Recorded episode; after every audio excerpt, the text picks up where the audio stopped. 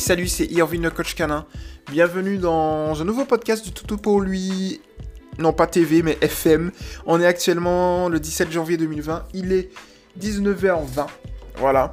Et puis, euh, c'est plutôt cool, petit podcast tranquille. On va aller donc au niveau du groupe Tutopoli EPS, voir justement une post, une pod, oula, un, deux, trois, un podcast qui est en attente et on va répondre aujourd'hui au podcast d'Elodie.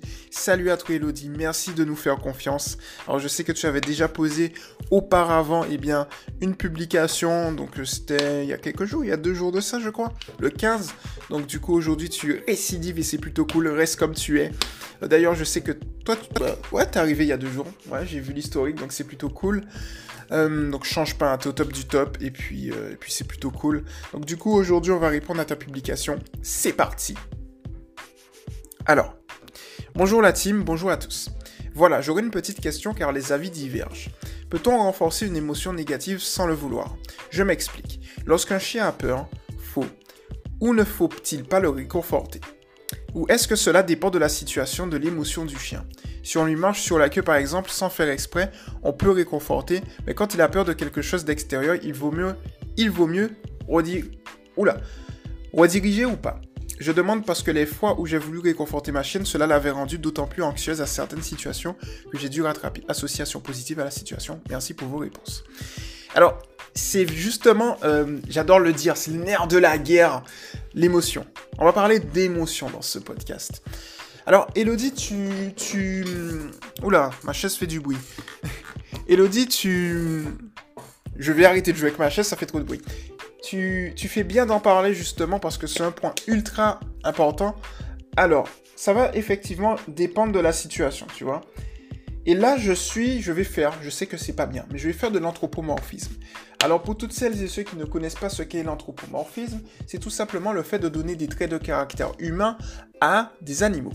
Alors, normalement, faut pas le faire, mais là, en fait, dans l'exemple, c'est ultra parlant, et vous allez voir.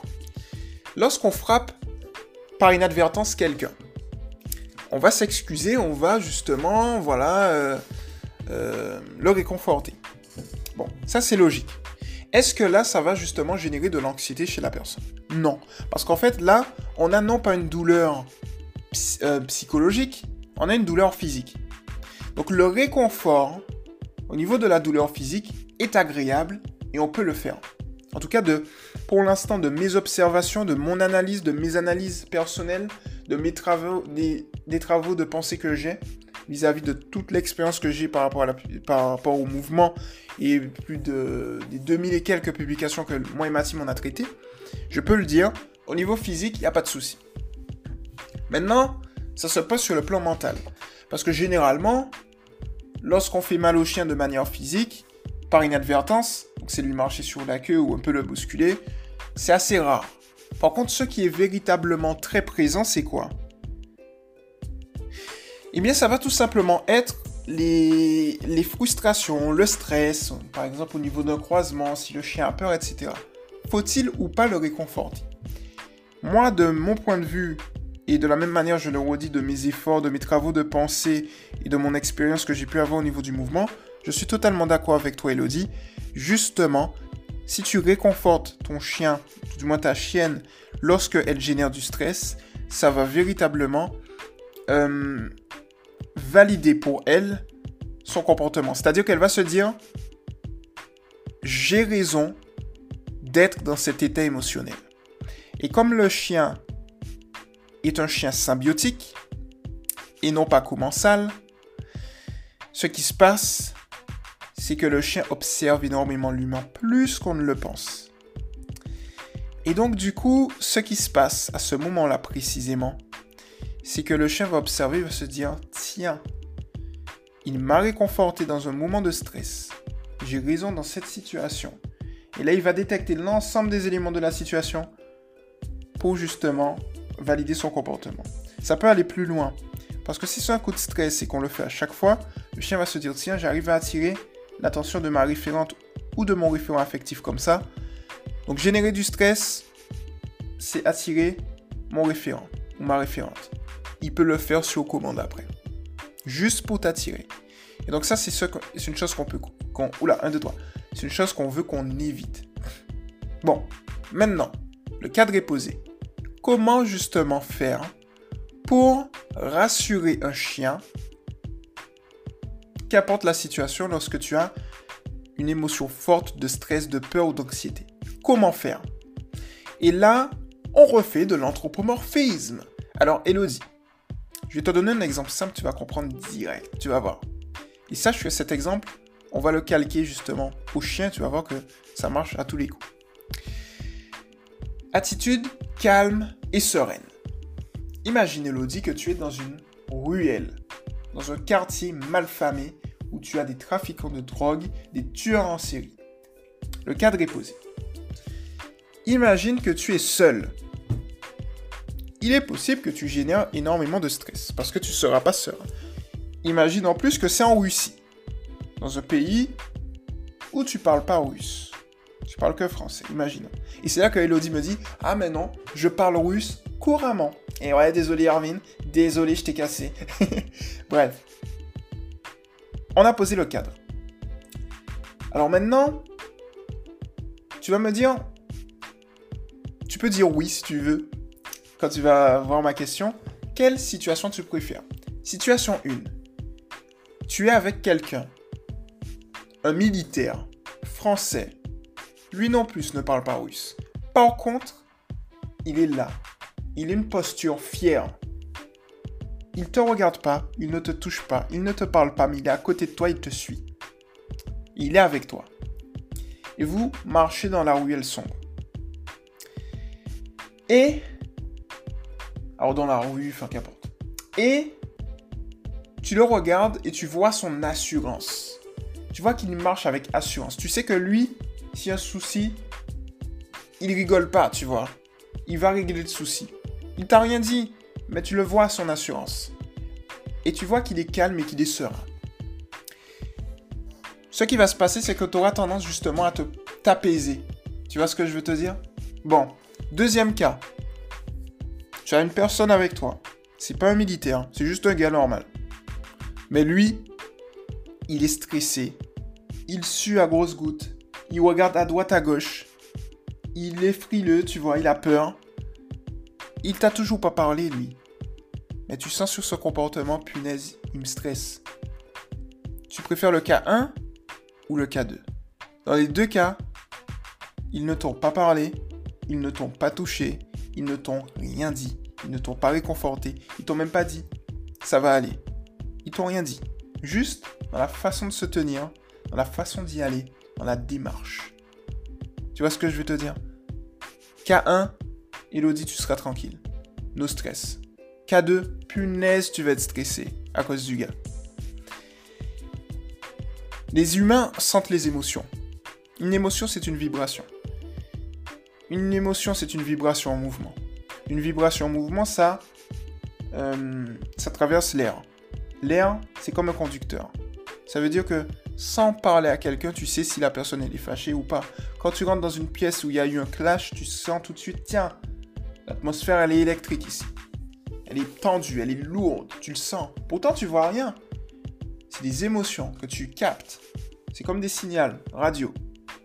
Le chien sent la même chose, fois mille, voire plus. Le chien perception, mais de fou. En plus d'avoir un odorat euh, des milliers de fois plus développé que nous. Donc, en partant de ce postulat, Elodie, ta chienne, c'est la même chose. Si, euh, si tu es avec elle en promenade et qu'elle génère du stress, la caresser ne va pas résoudre le problème. Ce qui va résoudre le problème, c'est le fait de garder une attitude calme et sereine. Il y en a qui utilisent les termes maître, propriétaire ou humain pour parler de la relation qu'ils ont. On a un chien, on a un humain, on a un chien, on a un maître. Moi personnellement, je préfère parler de référent affectif et de référente affective. Tu vas voir que sur l'ensemble de mes podcasts, il est très rare, et plus généralement sur tout ce que je dis, il est très rare, aussi sur mes vidéos, très très rare que je parle de maître, de propriétaire. C'est pas que j'aime pas ces termes, c'est que je trouve que le, le, le terme référent affectif est beaucoup plus parlant et permet justement d'illustrer parfaitement la relation euh, véritable qu'il y a entre une personne et un chien. Référent affectif, c'est quoi? C'est référent, on fait référence affectif au niveau des émotions. Ton chien fait référence à toi au niveau émotionnel. Et quand je dis que ton chien fait référence à toi au niveau émotionnel, cela signifie tout simplement que euh, il y a un lien direct. Si tu génères de l'anxiété, ton chien le sentira à 100%. Si tu es heureux, heureuse, ta chienne va le sentir à 100%. Si tu es malheureuse, même chose. Si tu as peur, même chose. Donc du coup, si tu adoptes une attitude calme et sereine dans une situation de stress, ta chienne aura tendance à adopter, parce que les chiens fonctionnent par mimétisme, il faut le savoir, à adopter un comportement calme et serein. Et c'est comme ça au final que tu vas justement, euh, je dirais, régler une situation de stress au final, tu vois. Donc, pour répondre de manière spécifique à ta question, peut-on renforcer une émotion négative sans le vouloir? Oui, parce que tu as posé justement le fait de la réconforter par l'intermédiaire physique. Et là, une idée me vient en tête pour bien comprendre la chose. Tu as réconfort physique, réconfort mental. Bon, émotion physique, ou tout du moins, euh, situation physique, situation mentale. Bon, stress physique, stress mental. Ok. Le stress physique, c'est tu as marché sur la queue de, ta chienne, par exemple. C'est un stress physique. Qui dit stress physique dit tout simplement euh, traitement physique. Tu caresses. Ok. Maintenant, stress mental. Qui dit stress mental dit tout simplement euh, solution mentale. Donc du coup, il n'y a pas de caresse. Il n'y a pas de, je dirais, de d'intervention physique. Il y a juste une intervention mentale. Et l'intervention mentale, c'est quoi? C'est tout simple. C'est que tu vas adopter une attitude calme et sereine. Pour toutes celles et ceux qui n'arrivent pas justement, qui sont très stressés, il y a une technique toute simple, technique de respiration. Concentrez-vous immédiatement sur votre respiration. Ne vous concentrez plus sur ce qui se passe. Concentrez-vous sur votre respiration. Inspirez, expirez.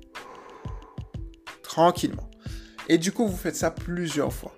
Vous allez voir que vous aurez une grande conscience et confiance et ça va être au top du top. Voilà pour le coup, euh, je dirais, euh. Euh, pas Amy, oula, Elodie. Amy, c'était parce que j'ai fait un autre podcast. Voilà pour le coup, Elodie. Et puis, j'espère tout simplement avoir répondu de la manière la plus précise à ta question. Voilà. Alors, du coup, pour le coup, n'hésite pas si tu as une ou plusieurs autres questions. Je me ferai un plaisir